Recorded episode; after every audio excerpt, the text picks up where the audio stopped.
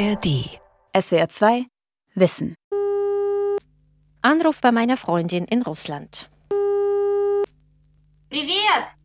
Ой, привет! Hi, Привет, давно lange не nicht gehört. слышались. Какие у вас Was gibt's новости? Neues? Wir machen ein bisschen Smalltalk. Dann erzählt meine russische Freundin mir von ihrem Urlaub. Wir sind dieses Jahr ans Asowsche Meer gefahren. Wir waren zum ersten Mal dort. Ein toller Urlaub. Ich werde stutzig. Der Urlaubsort am Asowschen Meer liegt direkt an der Ukraine. Vom Strand aus kann man die Raketen hören. Meine Freundin reagiert gereizt. Ach was, da gab es keine Raketen. Es ist halt Krieg. Bald ist er vorbei. Wir vertreiben alle Nazis aus der Ukraine und dann ist dort Frieden.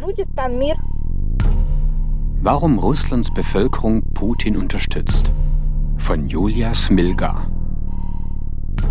Ich kenne meine Freundin seit unserer Studentinnenzeit in St. Petersburg in den 1990er Jahren. Bis 2022 haben wir trotz der Entfernung engen Kontakt gehalten. Aber seit Russland die Ukraine überfallen hat, ist sie wie ausgewechselt. Ihre Aussagen entsprechen eins zu eins den Behauptungen der Fernsehpropaganda in Russland. Habt ihr nicht gesehen, was man uns im Fernsehen über die Ukraine gezeigt hat? Sie marschieren mit Fackeln und Porträts von einem Nazi Bandera durch die Straßen. Sie verbieten die russische Sprache und fordern alle auf, ukrainisch zu sprechen. Die Militäroperation in Russland wurde doch nicht ohne Grund begonnen. Was ich mit meiner Freundin erlebe, erfahren viele meiner Landsleute im Ausland gerade, wenn sie versuchen, mit Familienangehörigen und Freunden in Russland zu sprechen. Etwas mehr als 70 Prozent der russischen Bevölkerung unterstützen den Krieg gegen die Ukraine. So die Erhebungen des einzigen unabhängigen Meinungsforschungsinstituts Levada in Moskau vom Herbst 2023. Auch heute, am zweiten Jahrestag des russischen Angriffs auf die Ukraine, dürfte die Zahl noch gelten. Ein ähnliches Bild entsteht bei den Umfragen, die das unabhängige Online-Medium Sotavision regelmäßig in Moskau durchführt.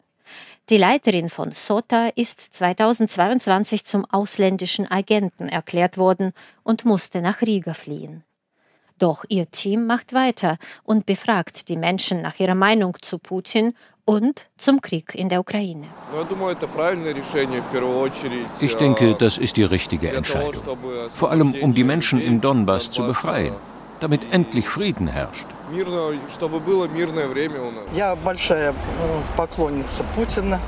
Ich bin ein großer Fan von Putin. Ich schätze ihn sehr, schon allein dafür, dass er die Krim an Russland angegliedert hat und andere Regionen, die zuvor unrechtmäßig an die Ukraine abgegeben wurden.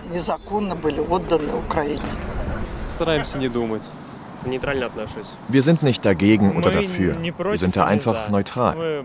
Wir sind ja nicht diejenigen, die die Entscheidungen treffen. Ehrlich gesagt, mich erschüttern diese Antworten. Was ist mit meinen Landsleuten los? Woher rührt diese aktive und passive Zustimmung zum Krieg? Warum gibt es so wenige Stimmen dagegen? In Russland habe ich die erste Hälfte meines Lebens verbracht habe als Jugendliche Gorbatschows Reformen, den Zerfall der Sowjetunion und die Turbulenzen der 1990er Jahre unter Boris Jelzin erlebt. Der Traum von einem demokratischen Russland, in dem alle Menschen und nicht nur einige wenige Mächtige entscheiden, schien wahr zu werden. Oder war ich, waren viele Russinnen und Russen einfach nur naiv? Sind wir einer Illusion erlegen, die Wladimir Putin hat platzen lassen? Vielleicht wollte die Mehrheit in Russland gar keine Demokratie. Das möchte ich verstehen und spreche dafür unter anderem mit der berühmtesten Historikerin Russlands und mit einem Soziologen, der sich seit Jahren mit der postsowjetischen Gesellschaft beschäftigt. Los geht es aber mit Wladimir Jesipov. Er ist Journalist bei der Deutschen Welle. Eigentlich stammt er aber aus St. Petersburg. Ich bin ein Opfer der Perestroika geworden. Ich wollte eigentlich äh, Jura studieren und Stadtanwalt werden. Und dann kam Gorbatschow mit seiner Glasnost und den ganzen Sendungen im sowjetischen Fernsehen damals. Im September 1991 beginnt Wladimir Jesipow mit seinem Journalismusstudium. Einen Monat zuvor, im August, hatten die Kommunisten gegen Gorbatschow geputscht. Das Land war im Zerfall begriffen, der Putsch war verloren. Unsere Professoren wussten nicht, was sie uns erzählen sollten. Und zum Glück bin ich dann zwei Wochen später bei der größten und meist populärsten Tageszeitung der Stadt St. Petersburg gelandet. Und ich habe vor allem über Wirtschaftskriminalität berichtet in Petersburg der 90er Jahre. Es ging viel um Auftragsmorde, Erpressungen, Entführungen, Drogenhandel und alles Mögliche. Das war ein makabrer Job zum Teil, aber das war sehr interessant. Die russische Gesellschaft ist zu Beginn der 1990er Jahre innerlich zerrissen. Einerseits herrscht demokratische Aufbruchstimmung, aber andererseits geht es wirtschaftlich erstmal bergab. Viele Staatsbetriebe werden privatisiert, vor allem ein paar wenige Finanzoligarchen profitieren davon. Korruption ist allgegenwärtig, Kriminalität auch. Es habe sich ein Gefühl der Gesetzlosigkeit ausgebreitet, erzählt der Journalist Wladimir Jesipow. Das war ein enormer Anstieg an Kriminalität in jeder Hinsicht und ähm, die Gesellschaft durchging eine enorme Transformation von sozusagen von kommunistischen Ethik oder von kommunistischen Einstellungen zum, äh, zu einer Art Kapitalismus, aber das ist aber ein komplett ungeregelter Kapitalismus, weil das war nicht eine Silicon Valley, sondern eher so eine komplett wilde Savanne, wo jeder sich gejagt hatte, was ihm geschmeckt hat. Und ohne Rücksicht und ohne Regeln und ohne Normen und ohne nichts. Ich erinnere mich gut an die düstere Atmosphäre dieser Zeit, als mein Vater, ein Bauunternehmer, von den Kriminellen für seine Arbeit nicht bezahlt und dann auch noch bedroht wurde, weil er sein Geld gerichtlich einfordern wollte. In dieser Zeit hatte ich immer ein Pfefferspray in der Tasche. Raubüberfälle auf der Straße, Morde wegen ein paar Ohrringen waren zu Beginn der 1990er an der Tagesordnung. Eine paradoxe Situation entstand. Einerseits gibt es im Land so viele persönliche Freiheiten und Rechte wie nie zuvor in Russland. Freie Presse, Reisefreiheit, das Recht zu demonstrieren. Andererseits überwiegen in der Gesellschaft negative Gefühle. Unsicherheit, Angst, Wut. Wovon die Menschen kaum Abschied nehmen konnten. Das ist die Rolle des Staates. Weil sie, sie haben ein Gefühl gehabt, es ist alles nur ein Chaos, der Staat kümmert sich nicht, das sagt die Historikerin Irina Scherbakowa von der Moskauer Menschenrechtsorganisation Memorial. Memorial will die Gesellschaft über die kommunistischen Verbrechen unter Lenin und Stalin aufklären. Irina Scherbakowa und ihren Mitstreitern ist es zu verdanken, dass sich die sowjetische Regierung Ende der 1980er Jahre gezwungen sieht, die Millionen Opfer des Staatsterrors postum zu rehabilitieren und viele Menschen über das wahre Schicksal ihrer Familienangehörigen aufzuklären. Paradoxerweise wird diese Erinnerungsarbeit nach dem Zerfall der Sowjetunion zunehmend schwieriger. Gemäß der 2021 verschärften Gesetzgebung der Duma wird Memorial zum ausländischen Agenten erklärt und die Arbeit der Organisation verboten. Im Ausland ist die Anerkennung dagegen groß. Irina Scherbakowa und ihr Team erhalten 2022 den Friedensnobelpreis. Sie machen weiter, größtenteils im Exil. Auch sie lebt seit Beginn des russischen Angriffskrieges gegen die Ukraine in Deutschland. In Russland beobachtet sie schon seit längerem eine Sowjetnostalgie dieses äh, soziale sowjetische System, so schlecht wie das auch war. Trotzdem, es hat funktioniert. Die Löhne sind ausgezahlt worden. Es brach ja vieles zusammen. Und man hatte ein Gefühl, dass man von dieser Freiheit also eigentlich nichts bekommt. Der Wechsel von der Plan zur freien Marktwirtschaft führte zu einer Hyperinflation, die im Jahr 1992 schätzungsweise 2000 Prozent erreichte und bis 1994 im dreistelligen Bereich blieb. Menschen, die Sparbücher oder Versicherungen hatten, verloren alles. Erst im Jahr 1996 stabilisierte sich die Inflation und begann langsam zu schrumpfen. Meine Familie hat das nicht mehr erlebt.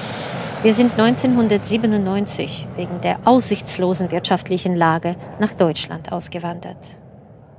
Und die Menschen, die geblieben sind? Wie haben die großen Umbrüche sie geprägt? Wie sind sie in der neuen postsowjetischen Realität zurechtgekommen?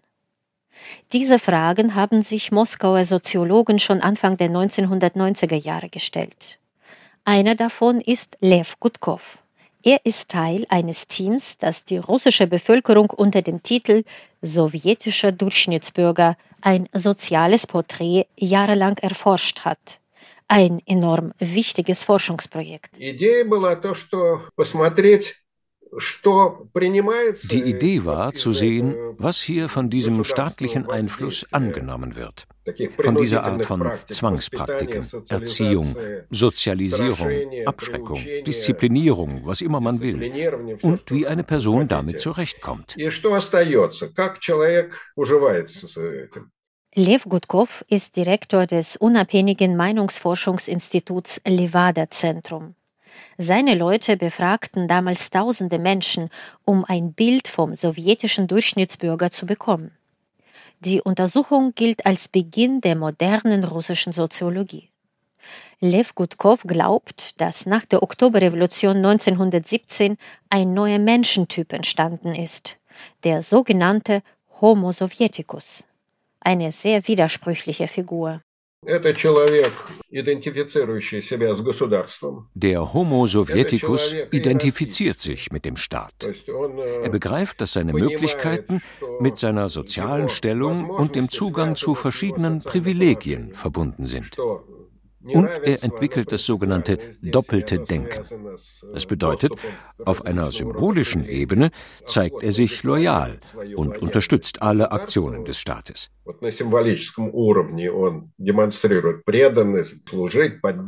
Aber in Wirklichkeit ist er nur mit dem eigenen Überleben in einem System aus Verboten beschäftigt. Und er ist sehr misstrauisch, weil er sich nur auf seine ihm nahestehenden Menschen verlassen kann. Familie, Freunde. Gleichzeitig ist er auch ein passiver Mensch, denn bei jeder Aktivität drohen ihm alle möglichen Strafen, Bußgelder und Repressionen. Als die Soziologen um Lev Gutkov Anfang der 1990er Jahre ihre Ergebnisse veröffentlichen, sind sie sich sicher. Sie haben einen Menschen beschrieben, den es bald nicht mehr geben wird denn er wird von einem neuen postsowjetischen Menschen abgelöst, der sein Glück in einer freieren, liberaleren Gesellschaft finden wird. Aber sie irren sich gewaltig.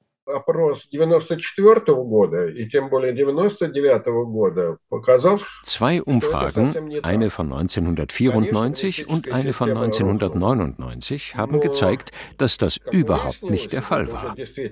Das kommunistische System brach zwar zusammen.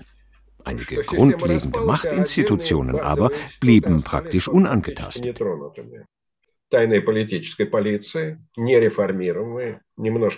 Geheimdienst wurde nicht reformiert, die Armee, das Bildungssystem, das Justizsystem. Und diese alten Machtstrukturen haben sich sehr schnell regeneriert. Die Wiederherstellung der totalitären Institutionen brachte auch die Wiederherstellung des Homo Sovieticus mit sich.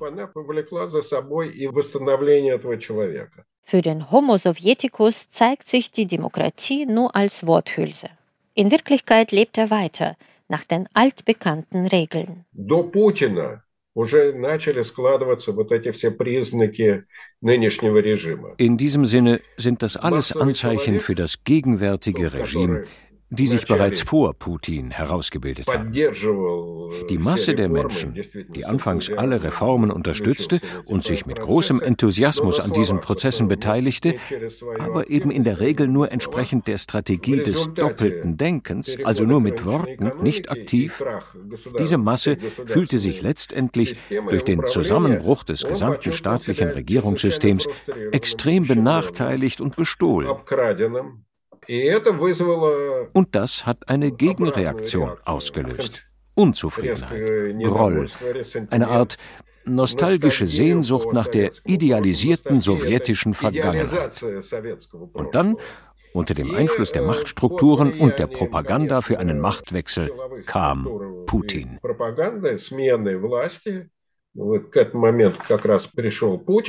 Am 31. Dezember 1999 erklärt Russlands Präsident Boris Jelzin überraschend seinen Rücktritt. Die Amtsgeschäfte übernimmt ab da sein Ministerpräsident Wladimir Putin. In der traditionellen Neujahrsansprache des Präsidenten wendet sich Putin damals an die Nation. Die Rede ist nach wie vor auf YouTube abrufbar. Дорогие россияне, сегодня на меня возложена Liebe Bürger Russlands, heute wurden mir die Aufgaben des Staatsoberhauptes übertragen.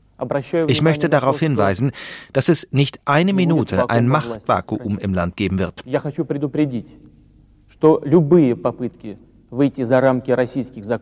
Ich betone, dass jegliche Versuche, den Rahmen der russischen Gesetze, der russischen Verfassung zu übertreten, entschieden verhindert werden цивилизованного общества будут надежно защищены государством. Der Philosoph und Politologe Alexander Zipko hat die Erwartungen vieler Menschen in Russland an den neuen Präsidenten Anfang 2000 in einem Artikel zusammengefasst. Die Ära Jelzin, eine Ära der Stagnation und des Auseinanderdriftens der Russischen Föderation, hat das traditionelle Bedürfnis nach einer Einzelherrschaft, nach einer starken Hand des Staates verschärft. Und tatsächlich geht es den russischen Bürgerinnen und Bürgern unter Putin zu Beginn der 2000er Jahre so gut wie nie zuvor. Der Präsident festigt die Zentralmacht, führt die sogenannte Diktatur des Gesetzes ein.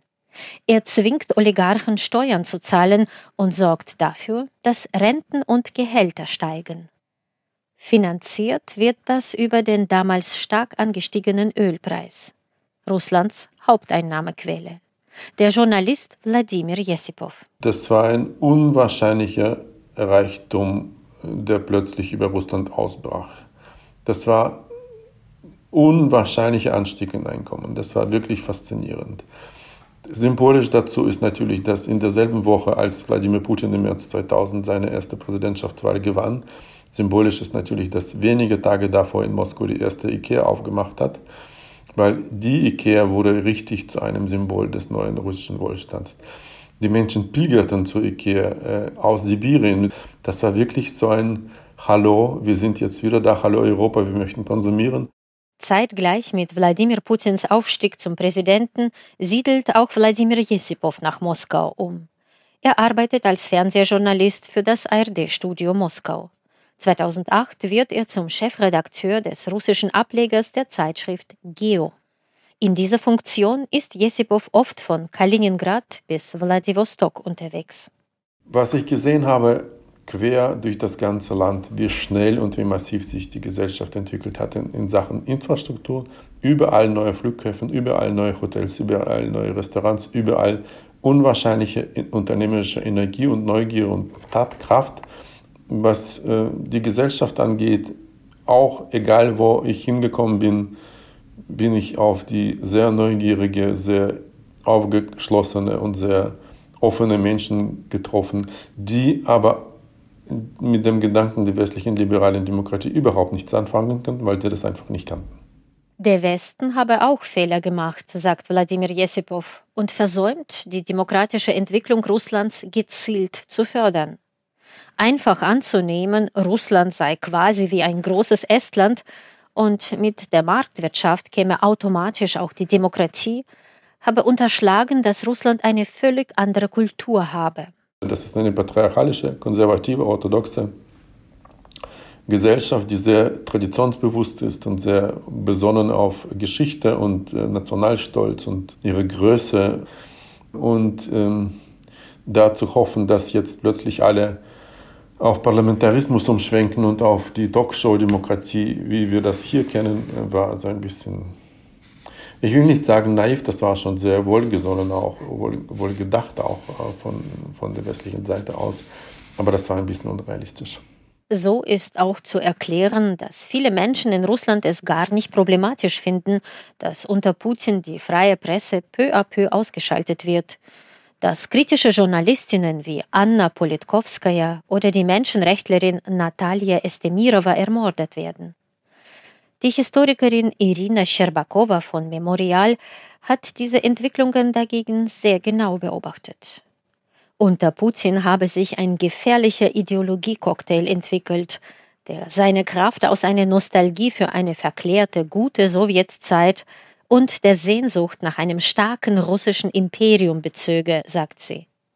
Zentral dafür der Sieg im Zweiten Weltkrieg über Nazi-Deutschland. Und dieser Sieg wurde immer mehr und mehr fast zu einer Ikone und zu einem sehr aggressiven Mythos, also gegen den Westen und auch gegen Deutschland äh, in vielerlei Hinsicht. Also das wurde, ich würde ja sagen, also fast mit jedem Jahr stärker und stärker. Im Konflikt zwischen Russland und der Ukraine um die Krim bleibt die Lage angespannt. Nach ukrainischer Darstellung hat Moskau seine Truppen auf der Halbinsel weiter verstärkt. Nur zehn Tage nach dieser Tagesschau vom 18. März 2014 feiert Russlands Präsident Wladimir Putin öffentlich die Annexion der ukrainischen Halbinsel Krim. In seiner Rede an die Nation sagt er, dass die sogenannte Krim-Eingliederung eine Reparatur historischer Fehlentscheidungen darstelle. Journalist Wladimir Jesipov. Ich war schwer beeindruckt äh, über die Schnelligkeit, wie das alles vonstatten ging. Und ich war auch schwer beeindruckt von den Sanktionen des äh, Westens, die äh, eher symbolisch waren. Das war ein Mückenstich im August, würde ich das beschreiben. Das ist wirklich, das war angesichts dieser Begeisterungswelle, die in Russland losgetreten wurde. Sie haben wirklich russische Fahnen an den Balkonen gesehen. Das hatte ich noch nie gesehen, so in Moskau.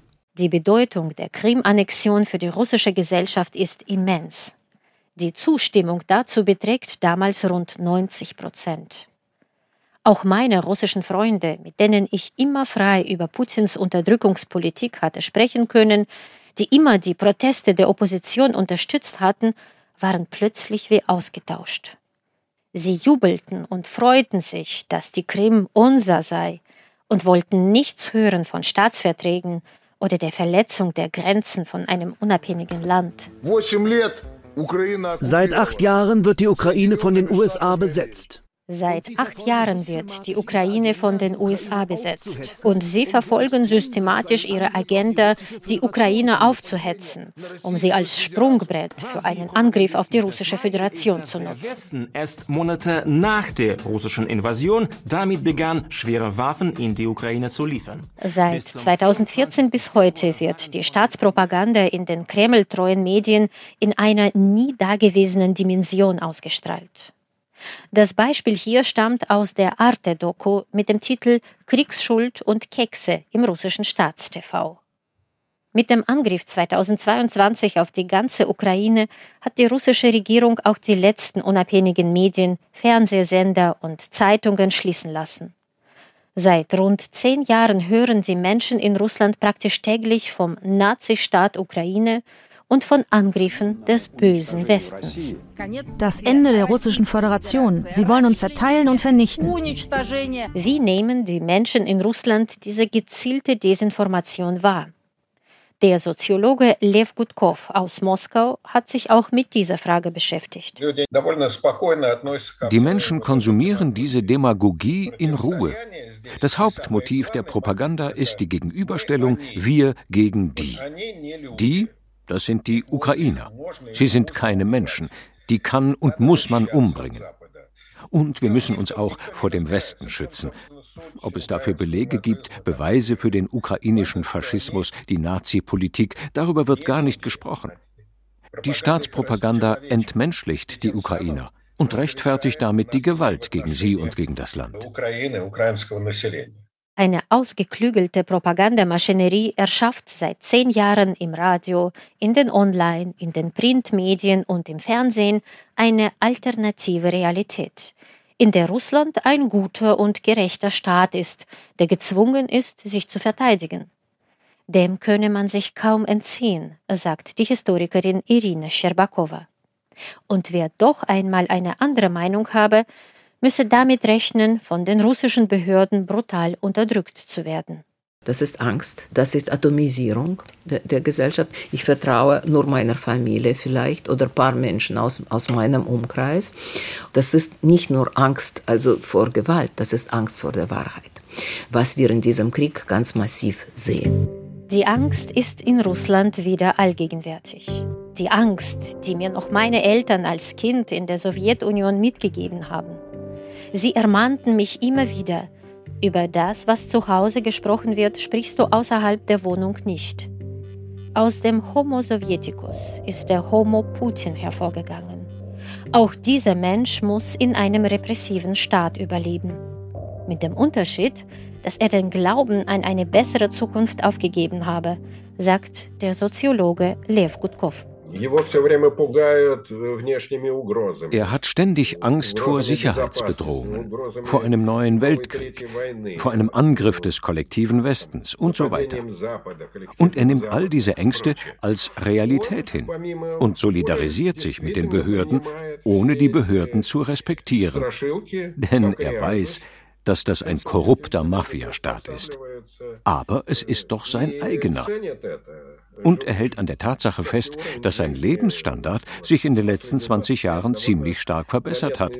Und das wird zu einer Art Entschuldigung für den eigenen Zynismus und die Anpassung, um mit dem Bösen zu überleben. Der Journalist Wladimir Jesipov klingt ähnlich düster. Im Jahr 2016 musste er Moskau verlassen. Mit Freunden und Verwandten spreche ich nicht über die Politik. Mit Freunden und Verwandten spreche ich auch nicht über Putin. Das ist Don't ask, don't tell weil es völlig unnütz ist. Das macht keinen Sinn. Wir sprechen über Sachen, die wir beeinflussen können. Die Politik können wir nicht beeinflussen. Die Sowjetunion ist zwar zerfallen, ihre Strukturen und der Homo Sovieticus aber haben überlebt. Mit gravierenden Folgen für die russische Zivilgesellschaft. In Russland fühlen sich die meisten Menschen vom Westen bedroht. Demokratie erzeugt bei ihnen Misstrauen. Die Leute, mit denen ich in dieser Sendung gesprochen habe, blicken daher ziemlich hoffnungslos in die Zukunft. Es ist, wie Irina Scherbakowa immer wieder sagt, Putin kann den Russen keine Zukunft bieten, also glorifiziert er die Vergangenheit. Auch Wladimir Jesipov erwartet keine Veränderungen. Und so wie er fahre auch ich nicht mehr nach Russland. Aus Angst, aber auch aus Wut und Trauer über meine Heimat, die einen barbarischen Krieg führt und zur Bedrohung für die gesamte Welt geworden ist und deren Menschen ein Stück weit unerreichbar für mich geworden sind.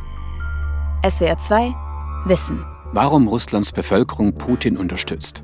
Autorin und Sprecherin Julia Smilga. Redaktion Lukas Meyer-Blankenburg. Regie Günter Maurer. Mehr zum russischen Krieg gegen die Ukraine erfährst du in der SWR 2 Wissenfolge Russland und die Ukraine Geschichte eines Krieges. In der ARD Audiothek und überall, wo es Podcasts gibt. SWR 2 Wissen. Alle Folgen in der ARD Audiothek. Manuskripte und weitere Informationen unter swr2wissen.de